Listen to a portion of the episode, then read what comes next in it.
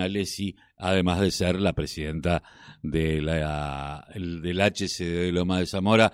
Eh, bueno, eh, ¿cómo, está, ¿cómo estás viendo, cómo, qué análisis haces de lo que fue el 2020 para los clubes de barrio que han tomado una relevancia que no tomaron en casi todos estos 13 años de existencia, que sí han estado con la gente, pero que el Estado lo reconozca es eh, un envión muy importante. Sí, absolutamente. La realidad es que tiene como estas dos facetas, ¿no? Lo que fue el año, por un lado, un año muy difícil para los clubes, eh, estar cerrados, eh, transformarse en merenderos, eh, posibilidad de riesgos y demás, eh, de cierre, y por otro lado, afortunadamente, eh, esto de, poder haber tenido, obviamente que tiene que ver con haber recuperado un Estado provincial y nacional que, que tenía otros intereses, pero haber podido estar de vuelta en la mira no solo de las esferas locales, que, que siempre y en muchos distritos afortunadamente había sucedido, sino también haber podido estar eh, cara a cara con los ministerios de deportes, de desarrollo, para en este contexto difícil empezar a pensar trabajar juntos. Eh, obviamente nada sucede de un día para el otro, pero eh, es parte de ir armando una construcción donde la base eh, de, la unión con, con 13 años de historia claramente está y, y bueno, en ese sabor eh, alegre dentro de lo amargo que fue el 2020. Eh, este 2020 que hizo que los clubes eh, fueran tomados más en cuenta por los municipios, eh, por el Estado Nacional, por el Estado Provincial. Eh, recuerdo la llegada de Arroyo a Almirante Brón para firmar aquel convenio que firmaron eh, vos y él, eh, planteando que los clubes de barrio de alguna manera son un apéndice más o una mano más, un brazo más del el Ministerio de Desarrollo Social de la Nación, lo cual le da eh, un target bastante importante. Absolutamente, absolutamente. La realidad es que eh, haber estado con, como te decía, con funcionarios de, la Taja de Arroyo, de la Taja de Matías Lamen, eh, mano a mano, eh, y poder contarle de, boca de uno, ¿no? Eh, la situación de los clubes eh, es, es un, un, gran paso, es una alegría. Afortunadamente, sabían de lo que estábamos hablando, son funcionarios que, que tienen esa sensibilidad social y conocen a los clubes de barrio, eh, pero bueno, creo que, que poder pensar en trabajar en conjunto siempre, cualquier trabajo en conjunto y en colectivo eh, tiene mayores éxitos, ni hablar si es de, de los clubes de barrio que, que naturalmente están organizados y de la unión con, con el Estado nacional, provincial y local directamente. Eh, falta mucho igual, eh, hay algunas provincias que recién está llegando, de que hay muchos clubes que están flojos de papeles, producto de que sale muy caro hoy toda la parte administrativa de, de un club, comprar los libros, eh, bueno, hay un montón de, de cuestiones eh, para sí. pero ¿cómo lo están llevando eso? Sí, en realidad, bueno, obviamente que, que, que es entendible que, que las urgencias en los clubes están a la orden del día, entonces desde ese lugar eh, a veces cuesta explicar la importancia que es acompañar y ver la manera de, poner los, los papeles y la documentación al día para, para que las ayudas puedan ir llegando. Eso no significa que sea condición sine qua non.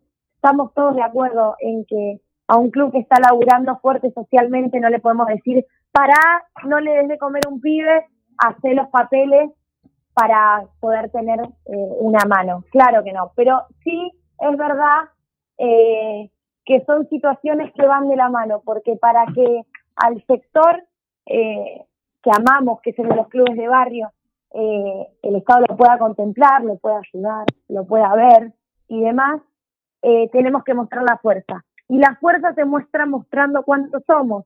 Uh -huh. Y los registros son los que muestran cuántos somos. Por eso es tan importante no solo poner al día los papeles, sino también hay diferentes registros, como el Registro Nacional de Clubes, al que cualquier club se puede anotar por internet, no hace falta tener los papeles, que lo que hace es poner en vistas del ministerio eh, de cuántos clubes estamos hablando. Entonces, es también nuestro compromiso como unión acompañar este proceso de, de regularización de los papeles y luego de cada dirigente de, poder avanzar sobre eso, repito, ¿no?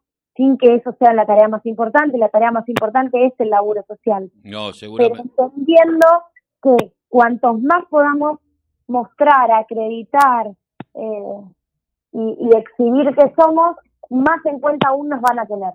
Eh, ¿Cómo está el tema de las asesorías? Porque eh, es cierto que mucho eh, la gente en los barrios y sobre todo en el interior, eh, pero en los barrios, y bueno, hicimos el club, le pusimos, acompañamos socialmente, a los pibes los contenemos, pero hay un punto en el cual uno no puede saber todo. Eh, contar con un contador, valga la redundancia, con un contador eh, es difícil para llevarlo adelante económicamente. ¿Va a haber una asesoría legal o un abogado? ¿Puede haber convenios con los colegios de abogados de cada lugar como para que empiecen a asesorar?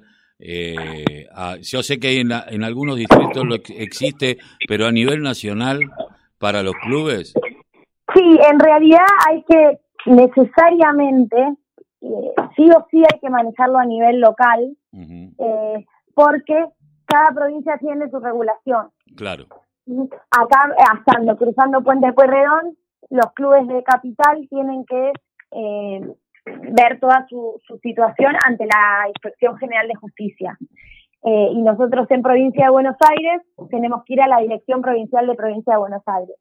Entonces, necesariamente hay que ir avanzando y quizás ahí está la complejidad de tener un territorio tan grande como, como todo, toda Argentina, ir avanzando sobre las jurisdicciones locales porque, porque sí o sí la regulación es, local en cuanto a, la registración de los clubes.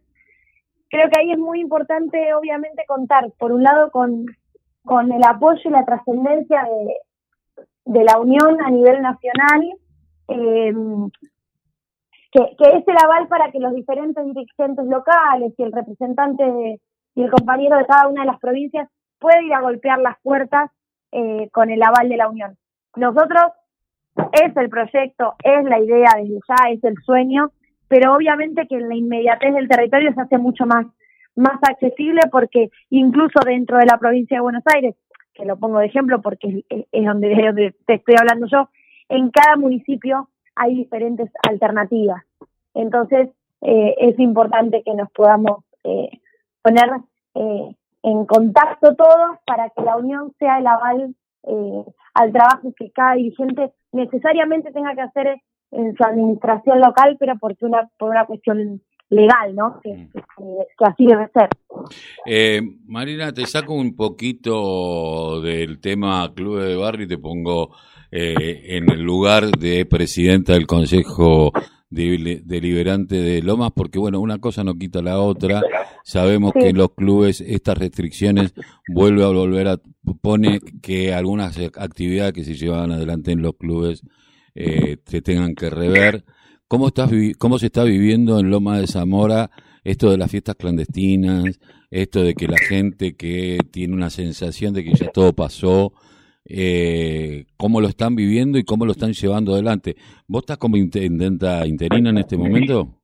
Sí, sí, tiene que ver obviamente con un pedido de, licencia de, de Martí, es una cuestión eh, legal administrativa que, que quien encabezó la lista de concejales lo suceda, así que eh, estamos eh, este rol en en este momento y trabajando, bueno, siempre en, en, la conducción absoluta de, en mi caso, de Martín Insaurralde, en Lomas de Zamora, y su perfecta articulación con provincia, eh, que está haciendo un trabajo muy fuerte.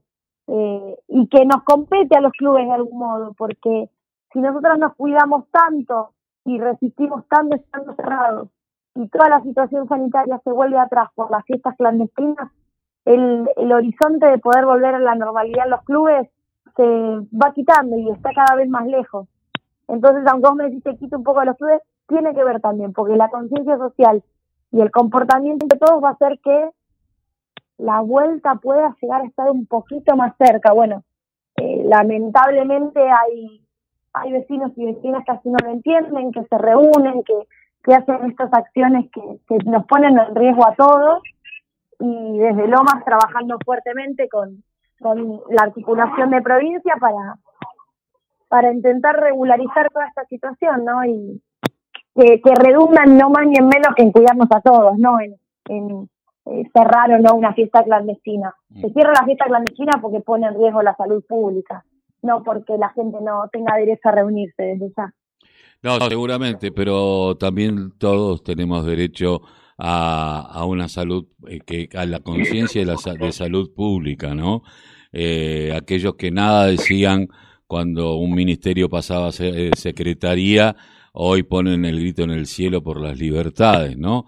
Cuando nos, nos imposibilitaron la libertad de tener un ministerio como la gente y perdieron tantas vacunas y hoy andan mintiendo por los medios diciendo una cosa o diciendo la otra. Marina, te agradecemos mucho haber pasado por la mañana informativa de la radio de la Unión Nacional de Clubes de Barrio. Sabemos de tu laburo cotidiano eh, y, bueno, como una mujer de club, ¿no?